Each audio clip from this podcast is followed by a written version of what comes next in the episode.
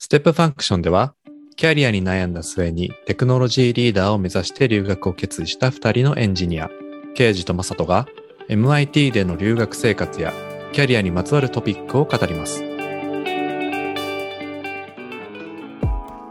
今回からケイジが課題意識を持っている地方都市のサステイナビリティについて、えー断続的にはなりますが話していければなと思っています。はい。今日はまず1回目というところで、地方都市の問題ですね。そうなんですよね。うんなんか、まあ、あのー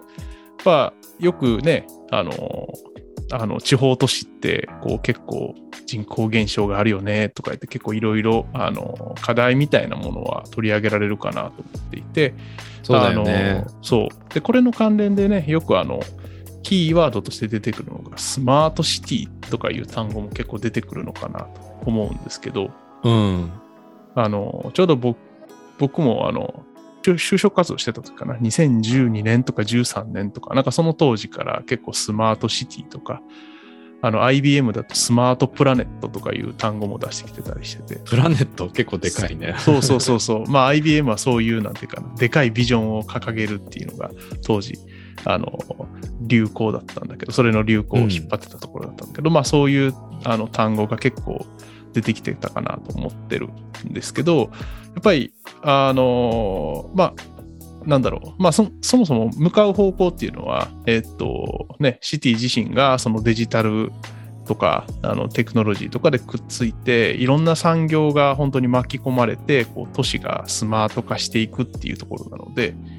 あの、まあ私自身は都市自身に興味ありますけど、まあリスナーの方でも、あの、多かれ少なかれ今後、あの、関わっていく産業の人が多いんじゃないかなというところもあって、今日少しそういう話できればなと思ってます。そうだよね。そのビジネスとしてた携わる機会もあるかもしれないし、住人として、まああ生活の基盤としてね、当間違い然これからないです地方都市に行く機会なんかもあるだろうしね。僕なんかは、あの、出身が山口県だから、まさに地方都市ということで、まあ、今はね、東京に住んでるけど、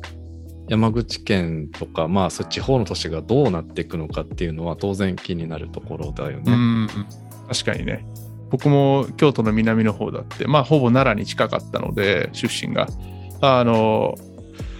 そんなにこうね、あの大都市っていうわけでもないので、その辺がじゃあどうなっていくのかなって、やっぱちょっと興味がありますしね。はい。というところですと。で、なんとなくこう、スマートシティって聞くと、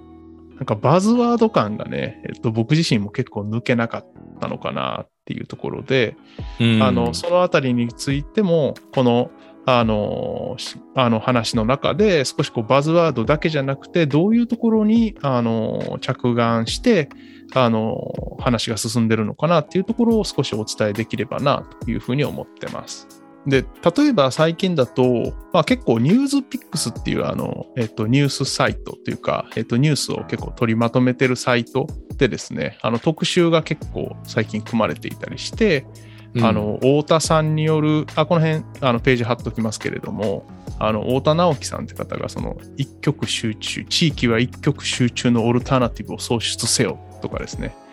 おあの葉山あごめんなさい。えっと BCG の羽村さんがですねその地域間で始まる新たな関係人口の獲得競争っていうまああの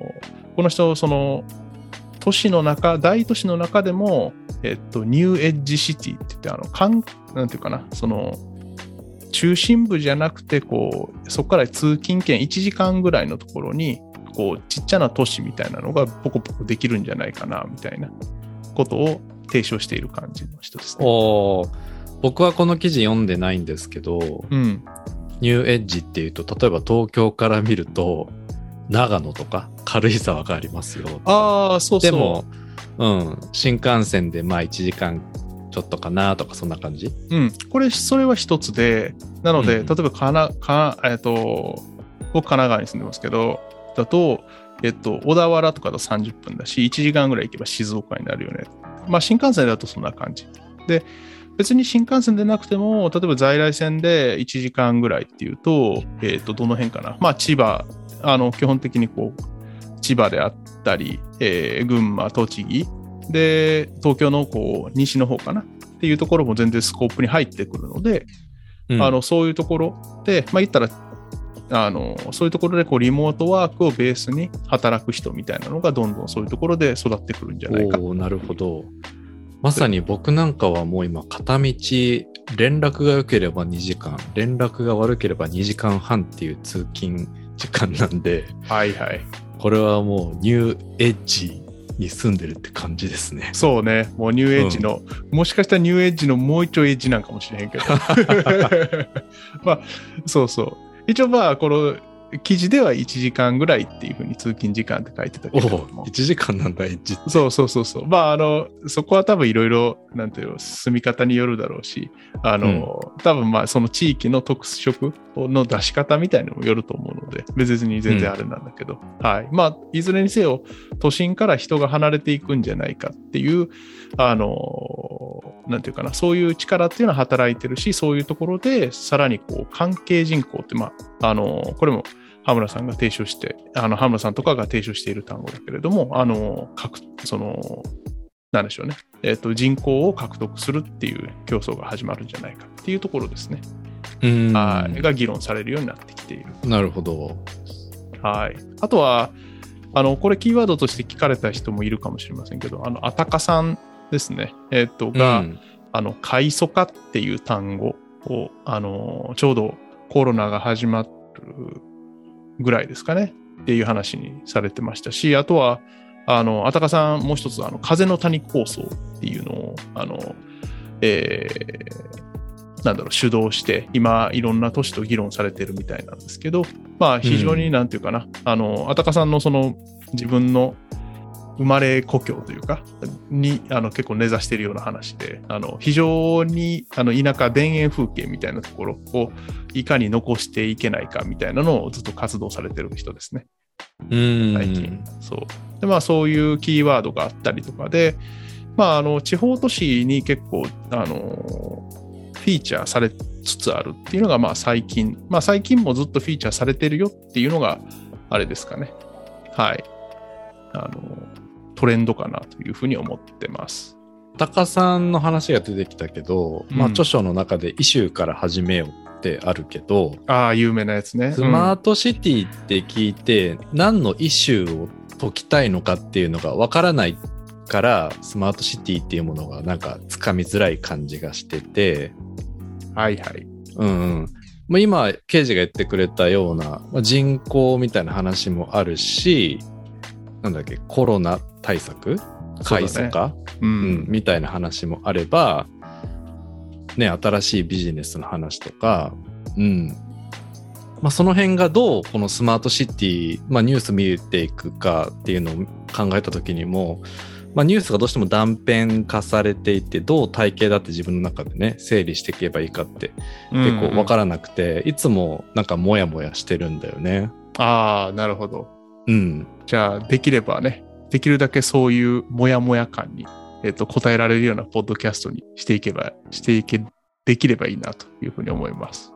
そうですね。えっと、じゃあ、スマートシティっていう単語。あと、まあ、最近実は、えっと、国の方だとスーパーシティ構想っていう、また、こう、あの、もう一個バズワードができたんじゃないかっていう感じもしますが、まあ、基本的には同じような、えっと、デジタル化によって、あの、都市を新しくしていこうっていう構想も出てきていて、あの国の方も結構やる気になっているというところになります。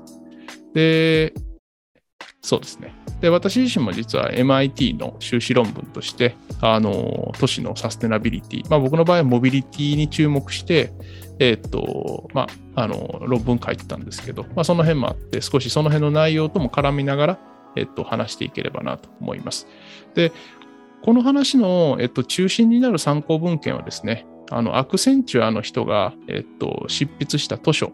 でですね、えっと、スマートシティ5.0地方創生を加速する都市 OS っていう本がありましてですね、えっと、アクセンチャーの海老原さんと中村さんが書かれたような文献なんですけれども、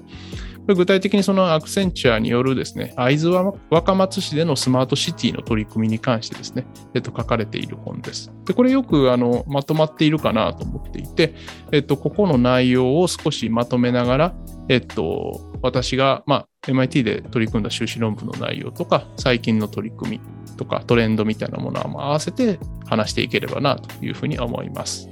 うん。アクセンチュアっていうコンサルティング会社が取り組むっていうのが面白いよね。そう、僕もこれ結構、まずそこに面白いなと思ったのが、その、うんね、あの日本のなんていうか普通の製造業とかその情報産業とかそういうところの企業じゃなくてコンサルの人が出ていくんだなっていうのは結構驚きでした。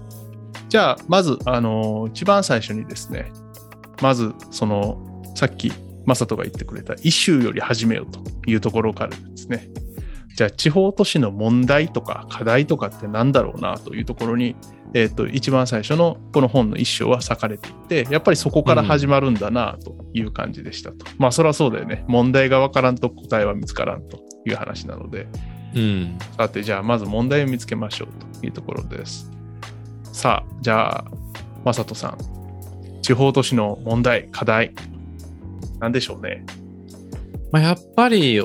最初に思いつくのはどんどん人が減ってますよっていうことで、うん、それから起因する問題ってたくさんあるのかなと思ってて、はい、どんどん空き家が増えていくとか、まあ、空き家が増えていくと当然なんていうかな防犯的な問題もあるだろうし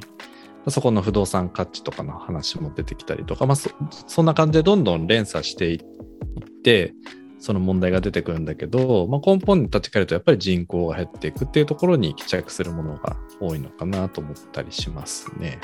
僕も一番そうだと思ってて、やっぱり人口減少っていうのが一つ大きな課題ですと。あの、単純にね、こう人が亡くなっていっていて、あの人が減ってますよだけじゃなくて、あの若い人が例えば東京に出て行っちゃってるとかね、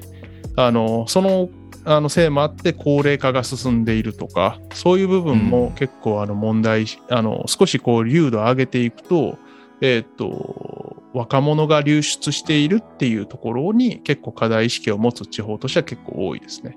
で、うん、まさにそのマサトが言ってくれた空き家が空いて、空き家になって、例えば、えー、犯罪率が上がるとか、もしくはその住みたくない街になっちゃうみたいなね。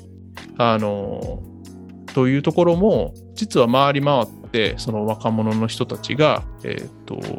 出ていっちゃう、もしくは帰ってこないっていう問題になったりとか、いうことになるかなというふうに思ってます。で、あの、もう一つ大きな言われることは、その若者が出ていっちゃうこととか人口が減っちゃうことに対して、そもそも働く場所がないねとか、仕事がないよねみたいな話も結構されるかなっていうところもありますね。そうだよね。これがね、僕の場合もこれが結構地元に帰りづらいっていう理由かな。うん、やっぱりそうですか。うん、まあ、ここは難しいよね、ほんと。うん。実は僕の実家の近くは、えっと、あの関西の方で実は学研都市っていうのがあるんですけど、あの、まあ、つくばを、えっと、真似して、あの、関西側に作ろうとした場所があって、あの、その辺実はね、なんか、やたらこう、企業誘致がうまくい、うまくいってるとか盛んでですね、あの、ローカルにはすごい人が増えてるんだよね。だから そう。あの、働く場所があると人が増えるなっていうのは、あの、僕はなんとなくね、こう、あの、目で見ていて、だから逆はすごい容易に想像ができて、あ、人が 働く場所ないと人来ないんだなっていうのはなんとなくわかりますね。うん。はい。という感じです。で、あの、さっき、さっき僕もちらっと言いましたけど、このアクセンチュアが、えっと、地方都市をどう課題として捉えているかっていうところで、あの、一つ、彼らがキーワードにしてたのは、まあ、そうは言っても、その、ある程度人口が減少が止まってるところと、あの、すごいどんどんどんどん加速化していってるところってこう二極化してるんじゃないのっていう言い方をしていて、その人に選ばれる街か、人に選ばれない街かっていう、そういう切り口で、あの、課題を立てようとしてましたね。うん。うん。まあ結局は、当然仕事があるないっていうのはその人が、えー、とそこに住みたいと思う街かどうかっていうのの一つのファクターだろうしあのさっき雅人が言ってくれた空き家が多いっていうのは、まあ、もしくは防犯あの犯罪率が高いっていうのはねあんまりこう人がそこに住みたいと思わないファクターになってくるかもしれないのでまあもちろんね、そうそうそうそうっていうのがあるのでまあその辺含めて人に選ばれるか選ばれないかっていうところを、まあ、彼らはキーワードにしてるって感じですね。住む場所探す時とかはまず治安の良さとか見たりあとは会社までの通勤距離を見たりとか、うん、そのあたり人によって見るところって違ってくるかもしれないけど、まあ、いくつかそういう指標があってそれによってこうスコアをつけたりとか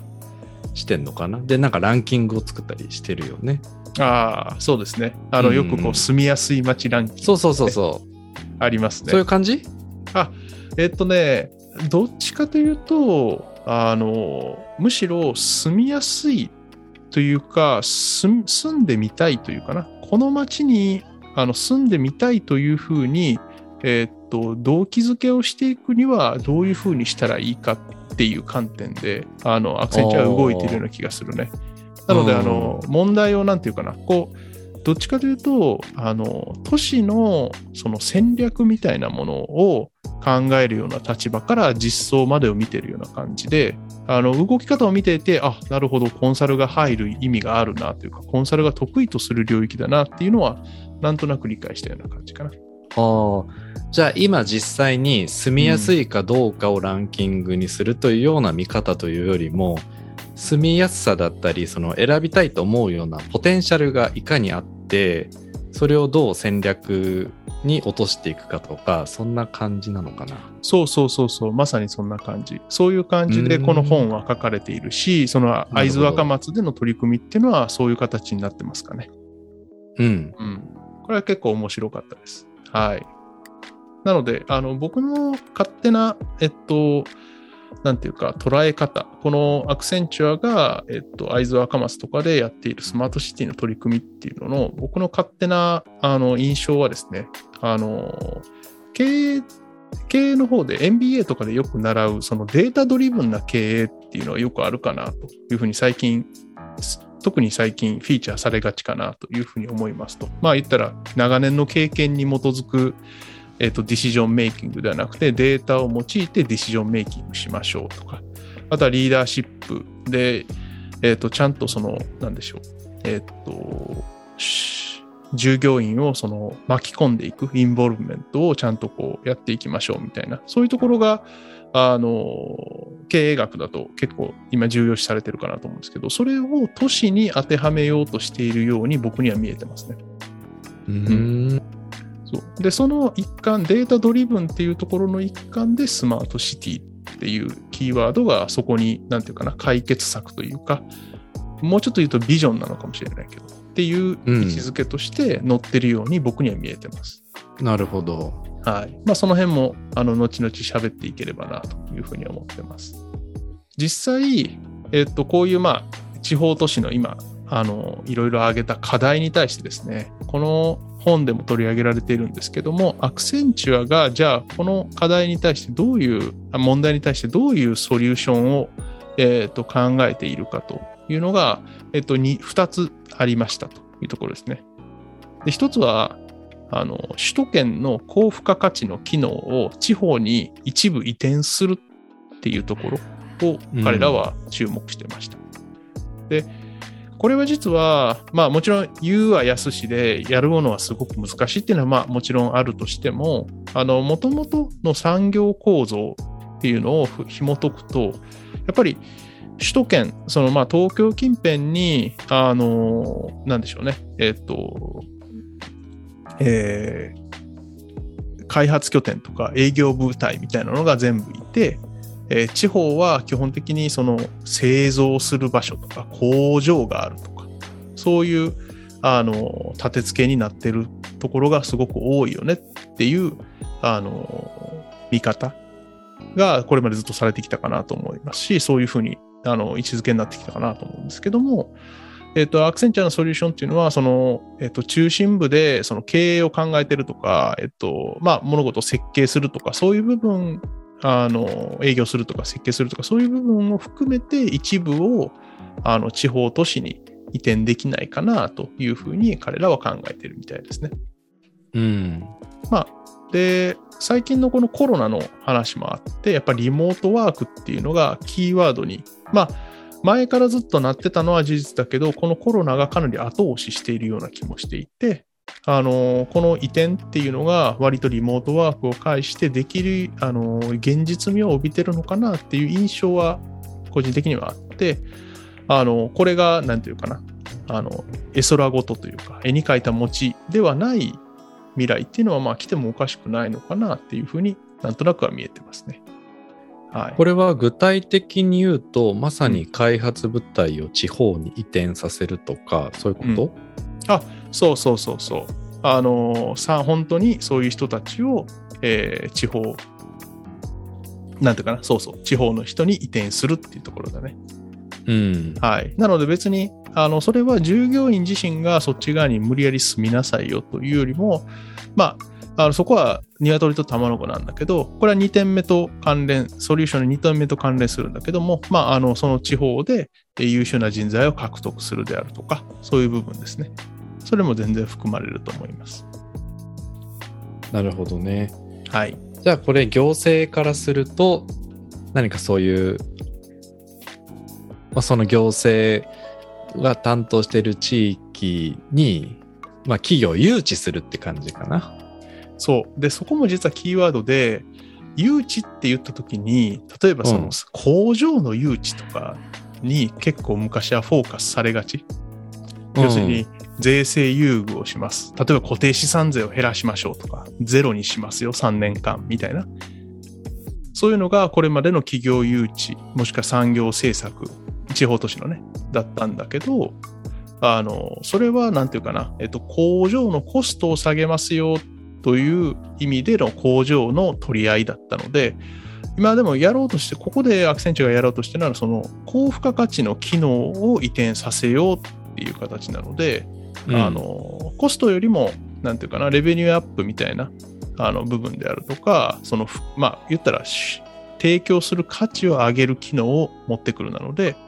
あのここでまあよく注目されるのが、そのアナリティクスの人材とか、まあ、いわゆるスマートシティを担うようなあのデジタル人材みたいなものをこう持ってこれないかなっていうふうにアクセンチュアは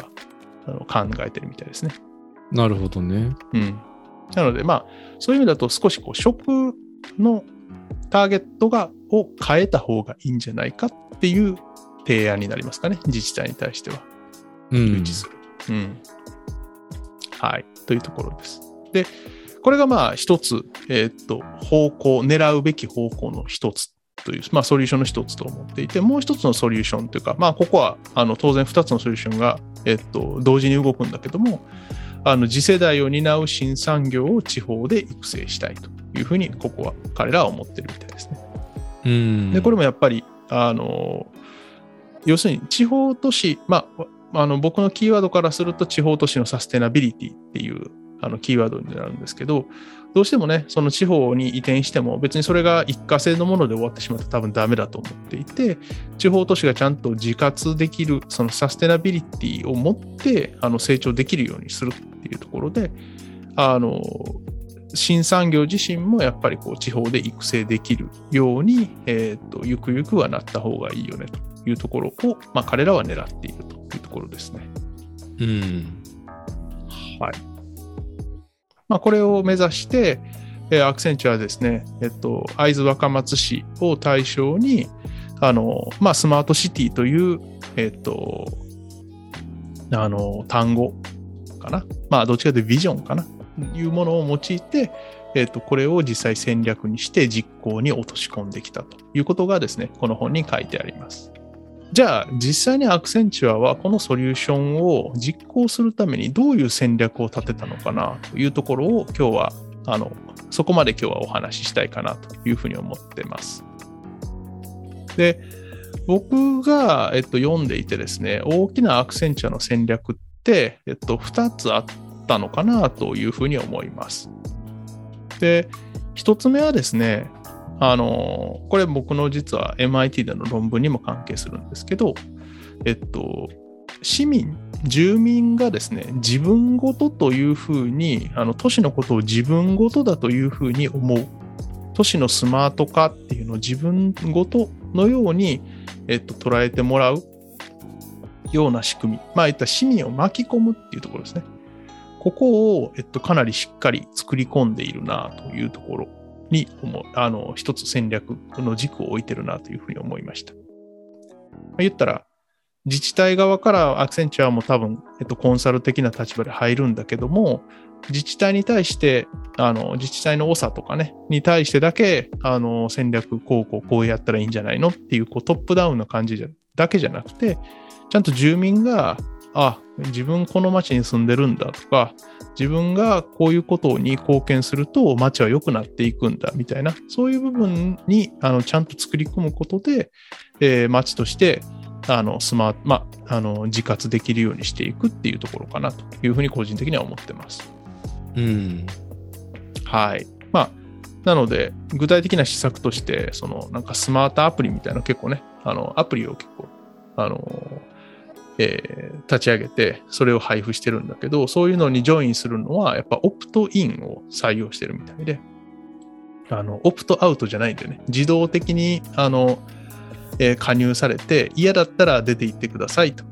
あのいう、これがまあオプトアウトっていう方式ですけど、そうじゃなくて、オプトインっていうのは、あの参加したい人がこのアプリにさあの登録してくださいというか、そういう感じにしてるみたいで、あのやっぱ最初はね、あの結構人の集め方に苦労したみたいなんだけど、かなり PR をして、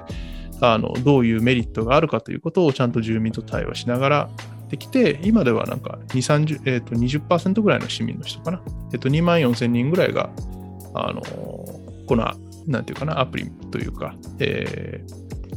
そうですね、アプリにこうジョインしてくれてる、プログラムにジョインしてくれてるみたいで、あの少なくともそれぐらいの人が街に対して自分ごとだというふうに見てるみたいですね。うん。これはちょっとあまりイメージが湧かなくって、うん、そのアプリに登録するっていうのは、すると何が変わるのかな？基本的にはその住民サービスが向上するっていうあのものが提供されます。例えばその、なんだろうね、えっと、医療とか教育とか、あの実際にはあのカテゴリーが実は 8, 8個に分類されていて、あの教育とか医療とか、あの移動手段とかね、金融とかなんかいろいろあるんだけれども、そういうところで情報が、えっと、簡単に取得できるようになったりとかいう機能がありますね。あとはまあ別にバスの運行表をそこから見たいよねって言ったら別にパッと見れるようになってるし、みたいな、そういうところですね。うーん。はい。じゃあ、まあ、一言で言うと、行政がやってるようなパブリックリレーションのところを円滑にしていくとか、情報発信をうまくしていくとか、そういうことかな。うんそうです。あの一つの、えーと、住民側が、えーと、サービスとして受け入れられるものっていうのは、えーと、そこですね。はい。あとは、あの市民側がですね、えー、と実際にフィードバックとか、その、なんでしょう、えっ、と、これに対してどういう感じかな、そのフィードバックをかけるとか、あのチャットで問い合わせをするとか、そういうことは全然できるようになってるので、あの行政側もそのフィードバックを受けてサービスを改善することができるし逆に、えっと、そのサービスを改善したということをえっと、住民にですね伝えることもできるようになるのであの住民自身も、えっと、自分がフィードバックすることによってアプリが改善されている。自治体のあの取り組みが改善されているってことを、えー、体感しやすいようになってる感じかな。うん。うん。確かに自治体からのメッセージって自分から見に行かないと今わからないし、まあそういうのがいいのかな。そうそうそう、うん、例えば、すごい身近な例だけど、この夏、うちの息子を連れてく、あの、ジャブジャブ池っていう、まあ、こう、遊ぶところね。はいはい。があるんだけど、それっていつからオープンして、いつクローズするのかとか、うん、うん、それってこっちから見に行かないと分かんないし、どこに書いてあるのかも最初よく分かんなかったけど、まあそんなあのサービスうん。の情報が分かりやすくなるってことなのかなあ、そうですね。はい。まずそういう情報へのアクセスっていうのは、あの、簡単になる感じですね。うん。はいな。るほど。まだまだあれですね。じゃあ次世代を担う新産業育成っていうには、まあ、ちょっと土壌作りと。あ、そうそうそうそう。ん。っていうところです。まあ、ここはまず、うん。あの、あ、えっと、そうね。これを1個目に言ったのは、ちょっとかなりな、あの、ソリューションと、ね、あの、つながらないところがあったかもしれないけど、これを彼らは、なんていうか、重要な基盤だというふうに多分位置づけてる。その都市のサステナビリティというところを考えたときに、住民がちゃんと都市のサステナビリティにコミットしてくれる環境を作るというのが多分彼らが重要だと思ってたところじゃないかなと思いますね。で、僕も実は MIT の論文でモビリティに関して、あの、えっ、と、まあ、どういうそのバスとか公共交通にしたらいいかみたいなのことを、まあ、エージェントベースシミュレーションでシミュレーションするんですけど、その時に、じゃあ何を最大化する、もしくは何を上げたらいいか、何を向上させるように、このシステムを作ったらいいかって考えた時に、やっぱりコミュニティインゲージメントなのかなというふうに僕も行き着いたんですよね。うん。結局、モビリティでアクセシビリティを上げますとか、高齢者があのバスに乗れないから、えっと、車も運転できなくなって家から出れなくなりますみたいな、まあそういうものを確かに問題ではあるんだけど、じゃあアクセシビリティを改善して、一体その都市はどこに向かっていきたいんだろうなって考えたときに、もうちょっと大きな指標で捉えると、やっぱり都市が都市として、あの一人で自活できていけるようにっていうところに、あの、行き着くのかなと思っていて、それに何が必要かっていうと、住民はちゃんとこの町に住みたいと思うし、この町にコミットしたいなと思う環境を整えることなのかなというふうに位置づけたので、まあ、コミュニティインゲージメントっていうところに行き着いたんだけど、なるほどね。うんコミットまではなかなか難しいよね。僕なんてもう本当ずっと今のとこに住むって考えてはないし、コミットするっていう感覚はもうほぼないね、今はね。あそう。で、うん多分そのコミットのレベルも多分すごいいっぱいあると思っていて、あの、まあ、これは実はその、あの、羽村さんの関係人口っていうキーワードともリンクするんだけど、別にあの、なんだろうな、例えば市長選に出るとかね、あの、自分がその行政にか携わるとか、そういうことだけが別にコミットじゃないと思うし、あの、単純に、じゃあ自分が例えばどういう生活を送ってますか、ここからここまで、例えばね、モビリティの観点で言えば、えっと、こういう移動をどれぐらい頻繁にしてますか？とか、ここからここによく行ってるね？とか、そういうことも、を、例えば行政側に教えるだけでも、あの、実は行政側からとすると非常に重要な情報になっている。なぜかというと、どこにバスを通したらいいかとか、どこにどういうニーズを持ってる人がいるかっていうのは結構捉えにくかったりするので、あのそういう情報を例えば提供する。もしくは、さっき言ってた、あこういうサービスあるといいんだけどな、みたいなものをフィードバックするっていうだけでも、十分街の改善にコミットしてるっていうふうに僕は捉えられるなと思っていて、あんまり敷居を上げなくてもいいのかなと、個人的には思ってます。うんうんうん。なるほど。はい。じゃあまずは自分ごとと捉えられるような仕組み作りをやっていますと。そう。いうことですね彼らは、そう。それを一つ、戦略の一つとして位置づけてますね、というところです。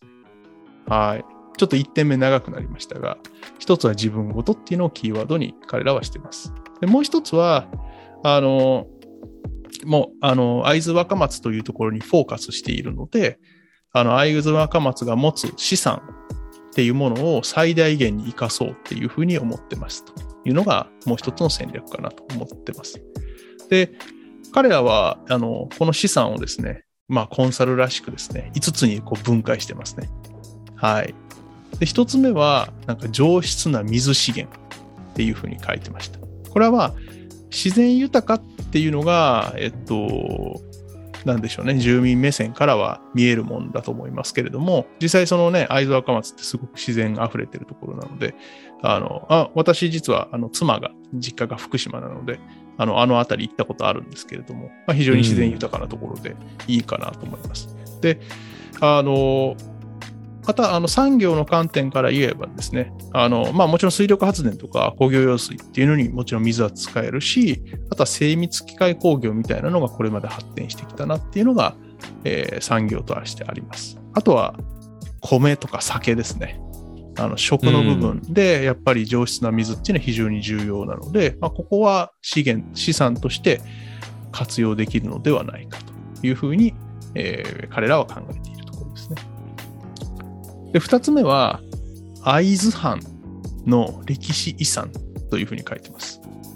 これはまあ、あの、幕末とか、いろいろ、あの、歴史の詳しい方、いろいろ多分ご存知かと思うんですけれども、まあ、いずれにしろ、こう、歴史遺産がですね、非常に多いというところもあって、これは観光資源として使えるんじゃないかっていうところですね。ああのー、観光資源ね。うんここはやっぱり観光っていうのはやっぱりキーワードの一つになるので、観光資源として歴史遺産を使う。もしくは、あの、歴史遺産って言った時に、その人の歴史もありますけど、えっと、当然、火あの火山の動きとか、あの、増山帯であったりとかあるので、えっと、温泉が出たりとかっていうところもあって、観光資源っていうのにも割と恵まれてるんじゃないかなっていうのが彼らの分析です。はい。で、3つ目はですね、これちょっと僕は面白いなと思ったのが、ICT の専門大学っていうふうに彼らは位置づけて。あの、注目してます。がどうも、1993年にですね、コンピューター理工学専門学校ととしての会津大学というのが開校されたらしくてですね。あの、これ、あの、スマートシティの文脈からすると非常に重要なデジタル人材がですね、こう育成される場所なんじゃないかというふうに彼らは位置づけていて、うんこの大学っていうものをキーワードとして、あの人材の育成とか次世代を担う人材の育成、さ産業を担う人材っていうものをこう作っていこうというふうに考えてるみたいです。これ大学っていうのがキーワードになるっていうのは僕面白いなと思いましたね。うん。はい。まあ人材の、えーと理想、うんその人材のプールというか、というところですね。はい。うんで、4つ目はですね、えっと、充実した医療環境というものを挙げてます。これは実は、あの、僕意外だったんですけど、結構ね、大きな病院、なんか、えっと、数百床のベッドがあるような総合病院が実は3つぐらいあるらしくてですね、あの、かなりこう会津地方全体をですね、あの、支える十分な医療体制を実はここ、あの、確保しているみたいで、ここは非常にあの医療体制としても住みやすいところを、えー提供できるのかなっていうところみたいです。はい。で、最後ですね。えっと、最後は、えっと、複数ルートのアクセス環境というのを彼らは挙げていました。で、まあ、おそらくですけど、非常に例えば住みやすかったとしても、都心から8時間かかりますと言われると、うーん、そこにはちょっと行けないな、みたいな感じになるかもしれないというところですね。で、なので、えーっと、会津だと、まあ、東北新幹線が通って、えーっと、通っていたりとか、あとは道路もいくつか、えー通ってますね。あの、当然、まあ、東北道とかもありますし、まあ、常磐道もあるし、いろいろありますというところで、えーっと、ある程度アクセシビリティも、まあ、都心からのアクセシビリティも確保されているというところで、複数のルートが確保されているという意味で、あの、むちゃくちゃ遠くはないということを最後、あの、キーとして挙げているというところになりますね。うん。はい。というところです。うん、あこれはさ、うんもともと会津若松が持っている資産だよね。そうですね。で、これをアクセンチュアが入ることによってどう変わったのかな？これをどっちかというと、アクセンチュアはこの資産を最大限に生かして、えっと、どういう形で、えっと、PR していくかっていう部分を、えーアクセンチュアは注力してますね。ああ、やっぱりパブリックリレーションに変えるんだね。あの、うん住民サービスとしてはパブリックリレーションに変えるし、えっ、と、例えば観光資源という意味では、そのアプリの中に、えっ、と、観光の、例えば検索を、えー、コード化するようなものを入れたりとか、まあそういうものが、えっ、と、いくつかやられてますね。うーん。はい。というところです。まあ、当然、あの、中核側に行って、えっ、と、企業誘致する際っていうのにも、このあたりをしっかり使うような感じですね。特にその ICT の専門大学がある、会津大学があるというところは、えー、とここキーワードになっていて、例えばここだと実証実験をやりやすい環境を整えて、あの簡単にその、なんていうかな、先進的な技術の、えー、実証実験ができるようにするとかいうことも、ここかなり注目してますね。で、あの、アクセンチュアは、まあ、僕の観点から、あの、僕の、えっと、目線からですね、この自分ごとっていうキーワードと、この会津若松の5つの資産っていうものを最大限に活かすというところを、えっと、まあ、特にですね、えっと、デジタル化とか、そのスマート化っていう観点に、えっと、切り、を切り口としてですね、そのスマートシティ化戦略として、これをまあ位置づけてですね、えっと、PR して、えーまあ、PR っていうのが多分全国にも PR するし、その住民自身にもそういう形であのまとめ上げてですね、えっと、この戦略を実行に落としていったのかなというふうに僕には見えてます。今日はですね、はい、あの、地方都市の課題からですね、アクセンチュアがこれに対してどういうソリューションを提供しようとしていて、そのソリューションをどうやって、えー、実装していくか、その戦略の話をちょっとさせていただきました。で次回以降はですね、少し、えー、そのソリューションの中身であったりとか、その戦略の具体的な実行の話であったりとか、そこで起きた課題みたいな話を少しこう、粒度を上げてですね、話していければなというふうに思っています。はい。じゃあ今日はこんなところですかね。はい。今日のトーク内容のショーノートは、ステップファンクションのウェブページにも記載しています。また、ステップファンクションでは Twitter でも発信しています。ご感想や質問、メッセージは、ハッシュタグ、ステップファンクションをつけてお寄せください。ステップは P を2つ重ねています。それではまたお耳にかかりましょう。ではまた。